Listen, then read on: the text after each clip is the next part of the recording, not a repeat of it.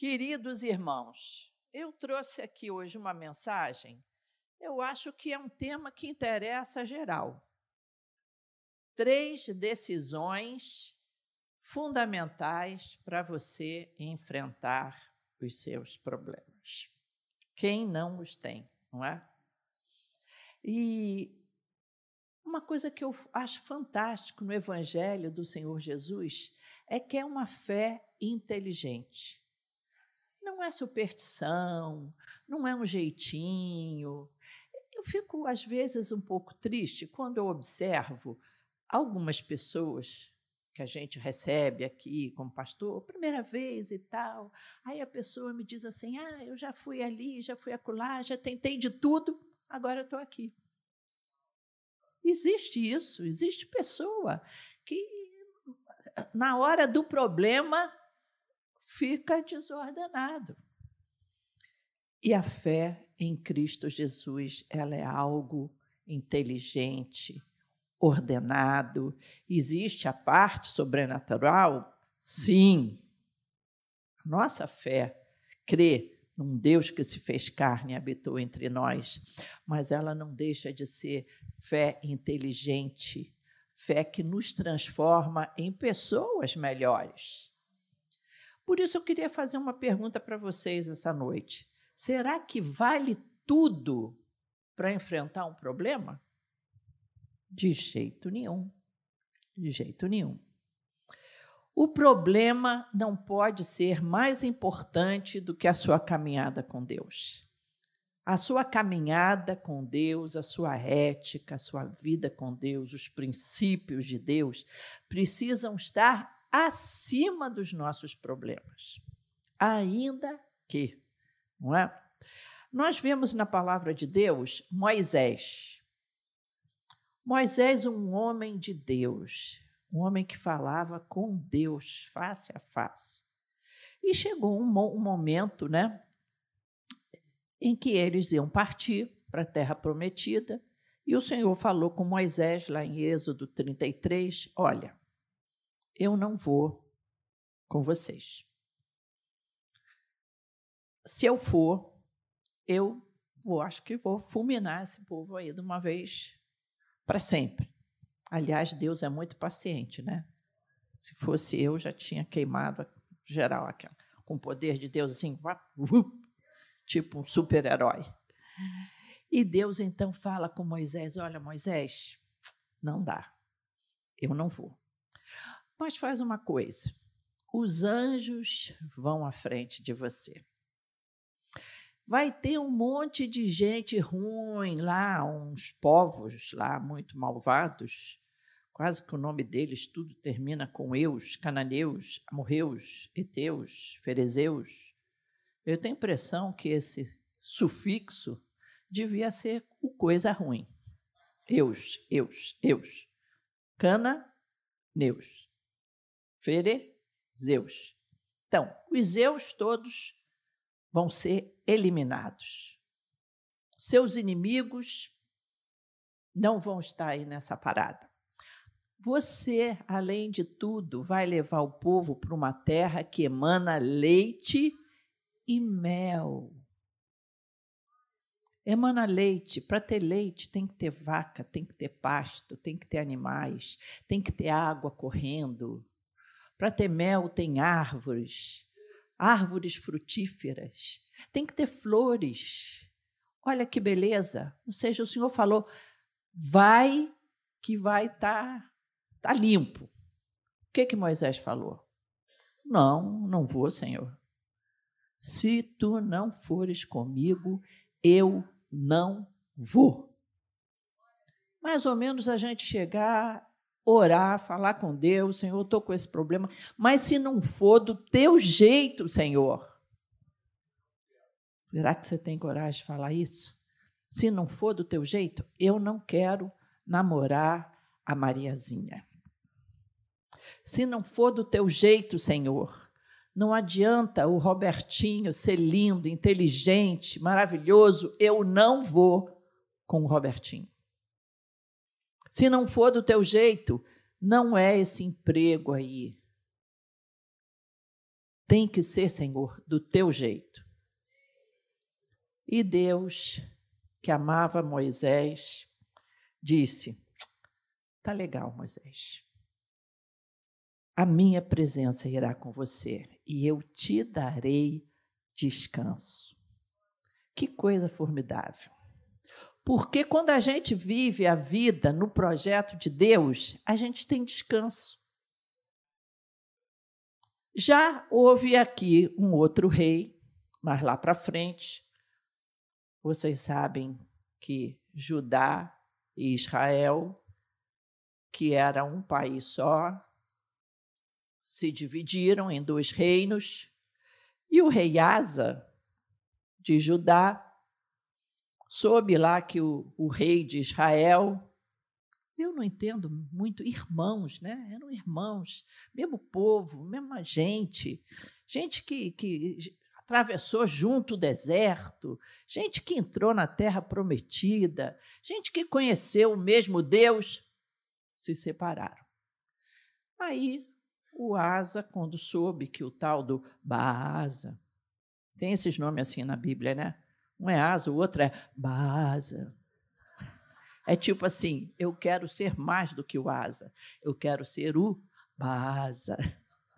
Pois bem, o Baasa resolveu invadir Judá. Para isso, ele ia fazer uma cidade, Ramá, construir uma cidade, daquele tipo que ia ficar de um jeito que ninguém entrava e ninguém saía de Judá. Ou seja, não entrava alimento, não entravam recursos, etc, etc. Aí o pobre do Asa teve uma ideia infeliz. Vou me associar aos assírios, a Síria. Vou me associar à Síria, ao rei da Síria, para lutar contra Israel. Deu certo? Temporariamente, sim.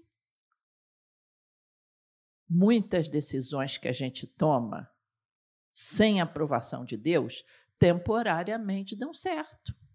Há caminho que para os homens parecem corretos, mas no fim são caminhos de morte. Então, a princípio, tudo bem. Veio então um homem de Deus chamado Hanani e falou com Asa: Olha, você confiou no rei da Síria e não confiou no Senhor seu Deus. E por isso o exército da Síria escapou das suas mãos, porque a Síria é que era inimigo deles. E em outras ocasiões, não é verdade que quando você buscou a Deus, você teve vitória? Então, por que que você tomou essa decisão sem buscar a Deus. E ele então, ele fala aqui um texto muito interessante que está em 2 Crônicas 16, 9.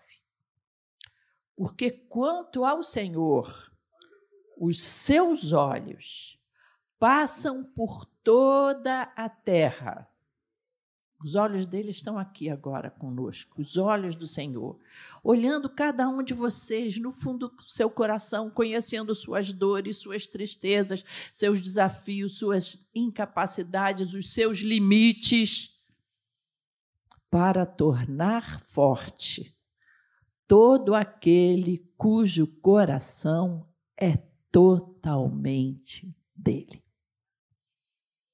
Irmãos, que formidável, não estamos sozinhos para enfrentar nada. Até eu já falei isso aqui alguma ocasião, já citei, e a gente às vezes vai ficando até repetitivo, né? Logo que eu casei com Paulo, eu tinha 20 quilos a menos, essa mulher não esquece. Ele disse para mim: Você é tão frágil. Magrinha, né? Tem gente que me conheceu nessa época, Marlene, Rutineus. Você é tão frágil, querida. Você não está preparada para enfrentar uma tragédia. Olha só que figura, né? Eu dizia, realmente, eu não estou preparada para nada e quer saber de uma coisa? Também não vou me preparar, não. Porque quem se prepara para a tragédia fica, ah, a tragédia vai chegar a cada momento. É hoje o dia da tragédia. Estou me preparando. Vou me arrumar para quando a tragédia chegar, eu, pelo menos, se for para o hospital, já vou bonitinho, um batonzinho. Estou me preparando para a tragédia. Não! Eu dizia para ele: não estou preparada, porque quem vai me preparar é Jesus. A minha força vem dele. Então, nesse mundo que a gente não sabe quando virá o problema, três decisões são fundamentais para você partir para essa guerra que se chama vida. Três decisões. A primeira delas é: quem é Deus para você? Quem é Deus para você? Hoje pela manhã, pastor Paulo pregou sobre o filho pródigo. Se você quer saber mais quem é Deus, vá lá na palavra de Deus, vai lá em Lucas 15 para conhecer as características desse Deus. O Senhor Jesus fala das características do Pai. É aquele que viu, viu o filho, o filho que partiu, ele viu, ele estava esperando. Sabe o que eu penso? O meu Deus está sempre me esperando. Ele está sempre esperando o seu retorno, o seu arrependimento. Ele viu e não somente viu, ele tomou a iniciativa, ele correu para o filho. Nós o amamos porque ele nos amou primeiro. Você precisa conhecer esse Deus, esse Deus que ainda hoje corre para você. Esse Deus que conserta as tuas carências. Ele correu para o filho, ele o beijou e ele o abraçou. Não tem nada melhor para consertar carência, coração partido, coração ferido, do que um abraço gostoso, um beijo. É isso que Jesus está dizendo aqui. O meu Pai conserta as minhas carências. E ele, mais à frente, em Lucas, diz que esse pai chega para os seus funcionários ali e diz: depressa, depressa, traz uma roupa nova, traz um chinelo novo, um sapato novo para esse menino. Depressa. Sabe por quê? A nossa vida é muito rápida, muito curta. Então Deus conserta tudo na nossa vida depressa. A única coisa que a gente tem que fazer é lembrar que Ele é esse Pai amoroso e partir, partir no retorno para Ele. Qual, seja qual for o seu problema, a sua tristeza, a sua perda, você precisa saber que o Deus que você ama é o Deus que te amou primeiro e que tem pressa de te abençoar no meio do teu problema. É muito importante que Deus saiba o que nós pensamos dele. Isso é muito importante. Ele perguntou para Pedro. Acho que quem for nessa viagem vai voltar lá a Banhas. Um lugar lindo, com águas que vêm assim da rocha. E o Senhor perguntou para Pedro: Pedro, o que você diz que eu sou?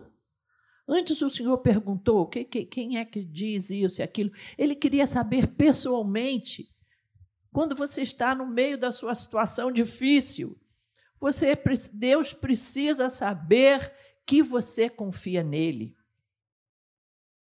E Pedro disse: Tu és o Cristo, o Filho do Deus vivo.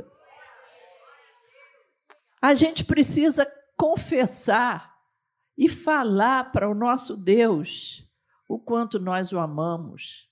Não é assim num relacionamento de afeto. A gente está sempre dizendo para os filhos que o ama. A gente está sempre dizendo para o nosso esposo, nossa esposa, que nós o amamos. Às vezes eu sempre brinco até com, o Paulinho Brito, pastor Paulinho, ele chega lá em casa, eu digo: Este é meu filho amado, em quem eu me compraço.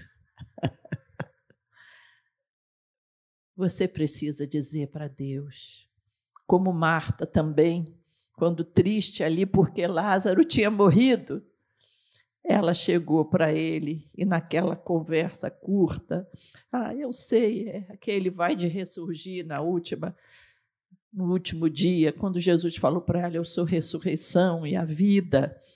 Marta, ele perguntou a Marta, você crê nisso, Marta? E o que que Marta falou? Sim, Senhor. Eu creio que o Senhor é o Cristo, o Filho de Deus que devia vir ao mundo. Até eu comentei assim com Paulo: puxa, o pessoal dá maior cartaz a essa declaração de Pedro, né? A Marta também fez, tá? Também, a mesma, viu, gente? Você quer conhecer a Deus? Conheça a Jesus.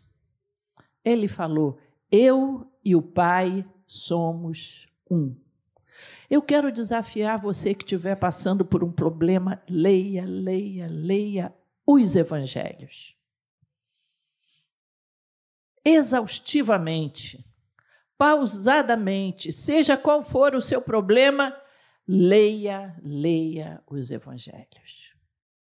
Compre uma Bíblia em que o que Jesus falou está em destaque, em vermelho. Ah, mas eu já tenho uma Bíblia. Irmãos, é, é, muito interessante essa Bíblia. Vende aqui, se eu não me engano, o Novo Testamento, fininho, acho que é cinco ou oito reais, não é?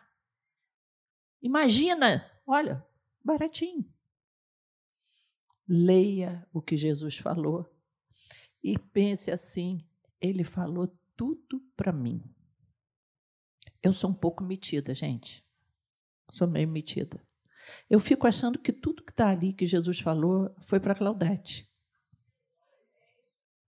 Mas foi para você também. Todo esse amor que ele anunciou ter foi para mim, foi para você, porque Deus amou o mundo de tal maneira que deu o seu filho unigênito para que a Claudete, para que você tenha vida eterna aquele que não poupou seu próprio filho, antes por todos nós o entregou, porventura ele não dará também a nós todas as coisas? Você, antes de começar a orar pelo seu pacto, pelo seu impossível em casa, traga esses, essas verdades ao teu coração.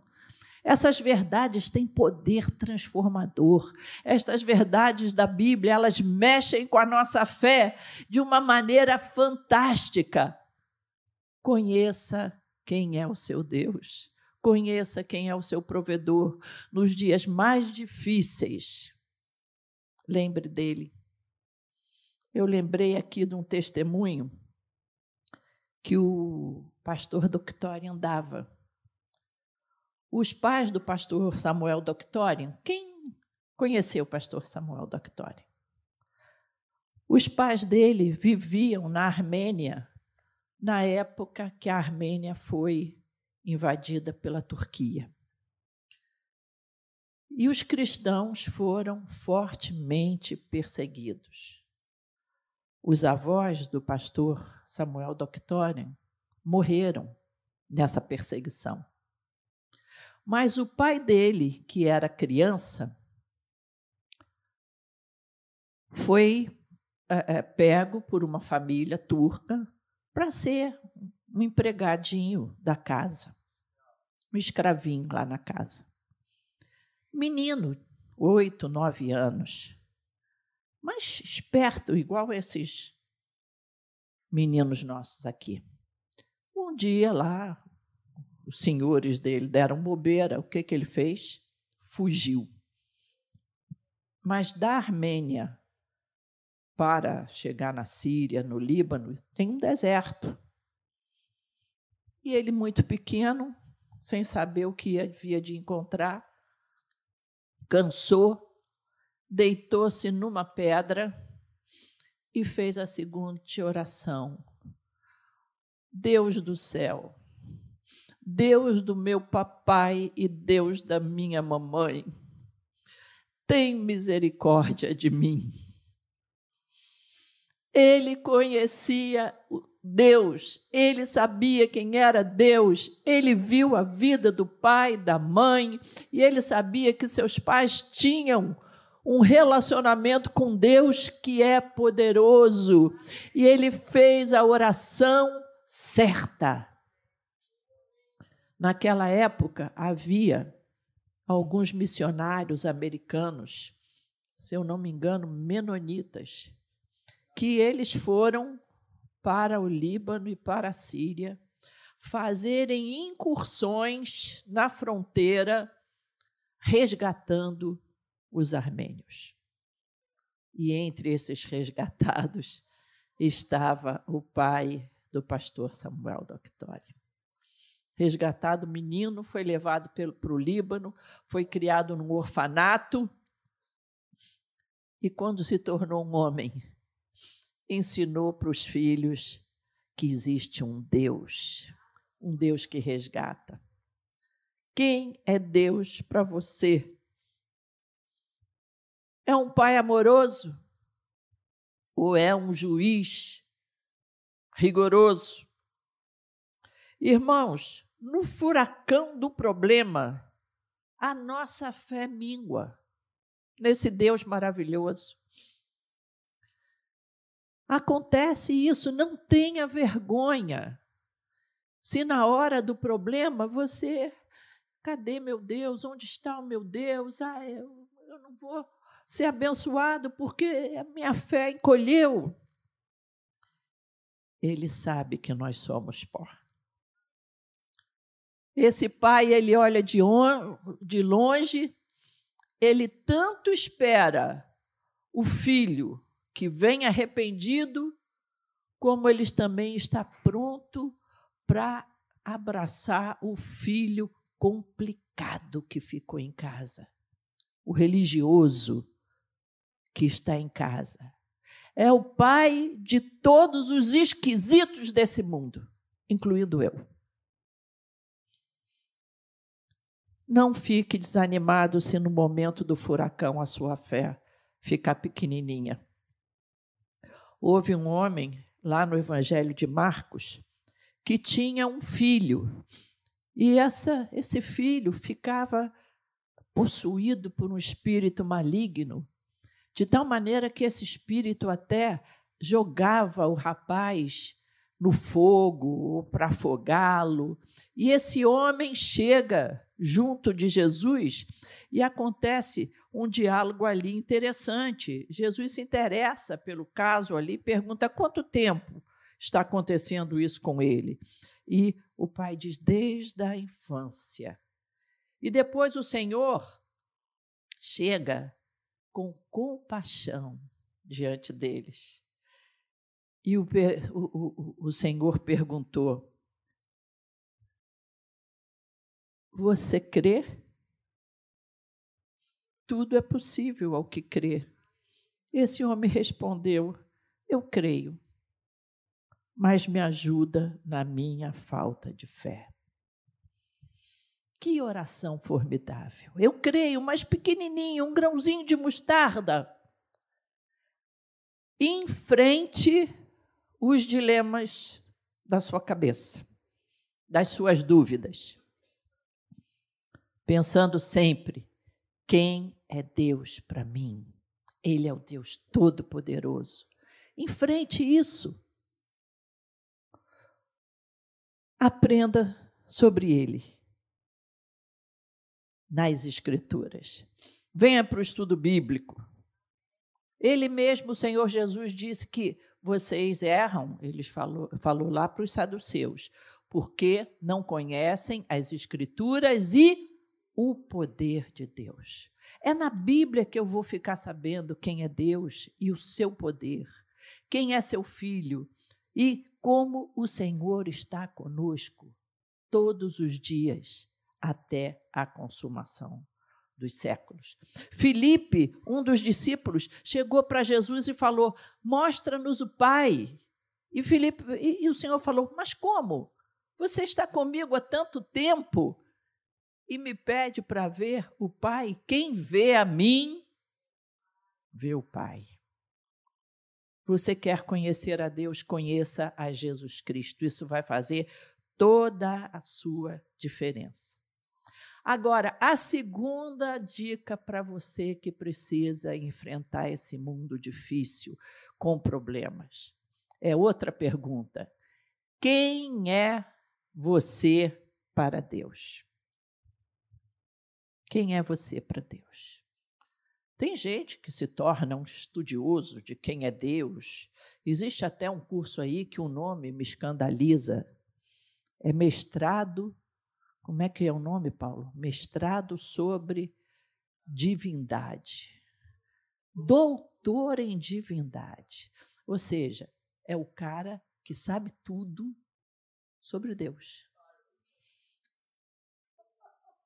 Se eu fosse alguma coisa nessas universidades, a primeira coisa que eu faria era o seguinte: muda o nome desse curso. Esse curso é quase, o nome dele é quase que uma heresia. Existem pessoas que conhecem muito, foram a seminários e tudo mais, mas eles não sabem quem são eles para Deus. Quem eles são para Deus. Um dia eu fui lá na, na CPAD, que fica ali na 1 de março. Vocês conhecem essa livraria? É muito boa, muito legal. E eu estava olhando os livros, é muito bom ficar ali de bobeira, olhando, né? E tem uma ilha assim, só com os livros do Max Lucado. Eu sou apaixonada pelos livros dele. Ele, uma linguagem poética muito próxima da gente. E eu estava conversando com o gerente lá, né? Eu falei, nossa, eu gosto muito desse dos livros do Max Lucado, porque a gente aprende o nosso significado para Deus. Como somos queridos por Deus, eu amo esses livros. Eu sei que aí no meio dos teólogos, dos estudiosos, é considerado água com açúcar. Sabia disso, né? Um livrozinho assim, meio água com açúcar. É, ele me disse: Você quer saber de uma coisa? Teve um dia que chegou aqui um professor de teologia que trabalhava numa determinada editora por muitos e muitos anos e chegou um momento que ele foi dispensado. E ele entrou numa crise existencial. Ele conhecia muito sobre Deus, mas ele não sabia quem ele era para Deus. E ele chegou para mim e disse: Me indica um livro. Eu preciso saber quem sou eu para Deus. E esse gerente me falou. Eu mandei ele ir lá para a bancada do Max Lucado. Gente, foi a minha grande descoberta. Nos meus 18 anos, eu descobri quem eu era. Filha de Deus, amada de Deus, perdoada por Deus, eu descobri o meu o Deus pessoal. Não era aquele Deus que ama o mundo. Era o Deus que olhava especialmente por mim.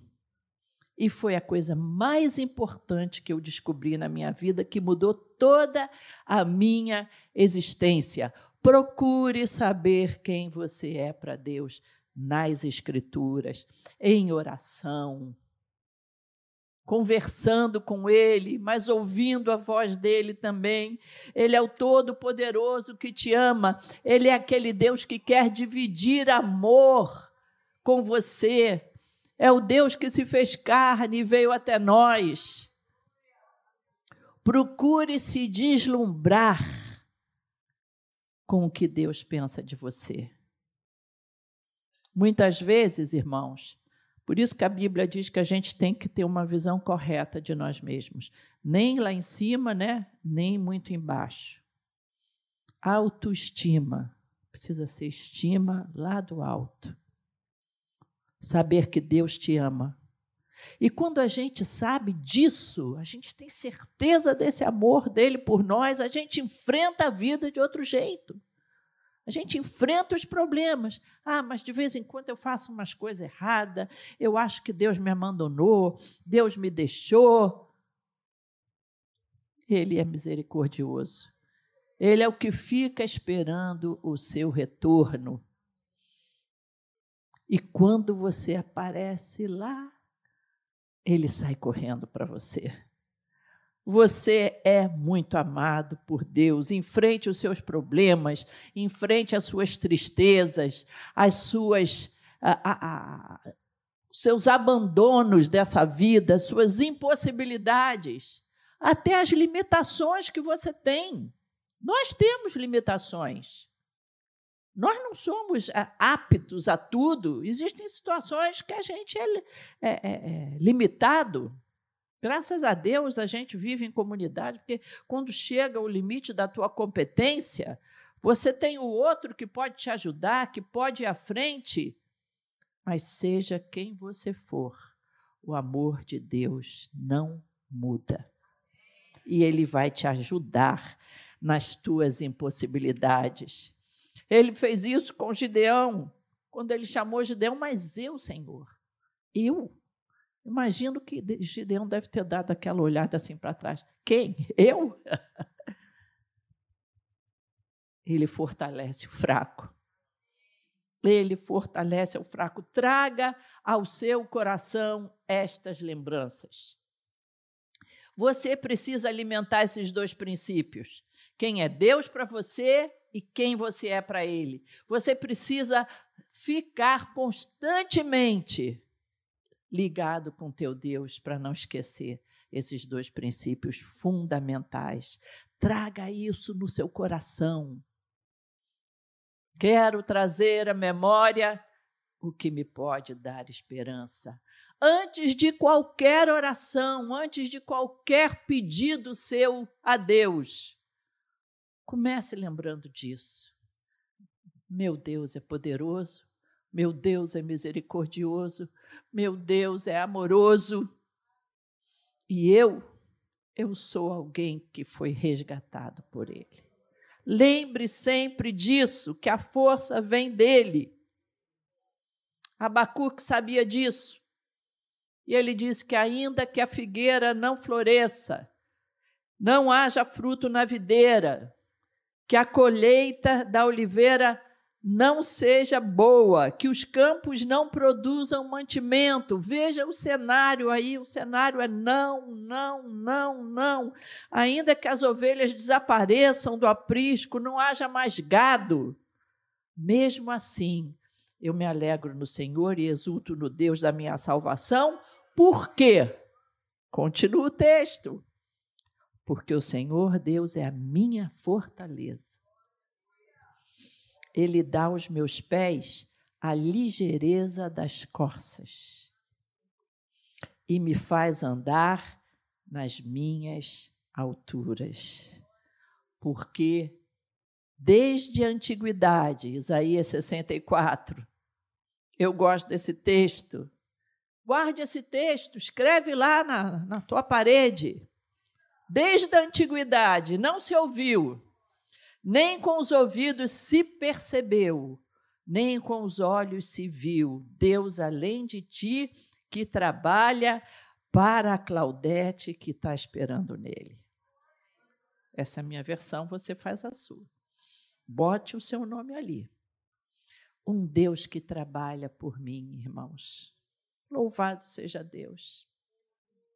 Porque quanto ao Senhor, os seus olhos estão sobre toda a terra para tornar forte. Você é forte. Para tornar forte aquele cujo coração é totalmente dele.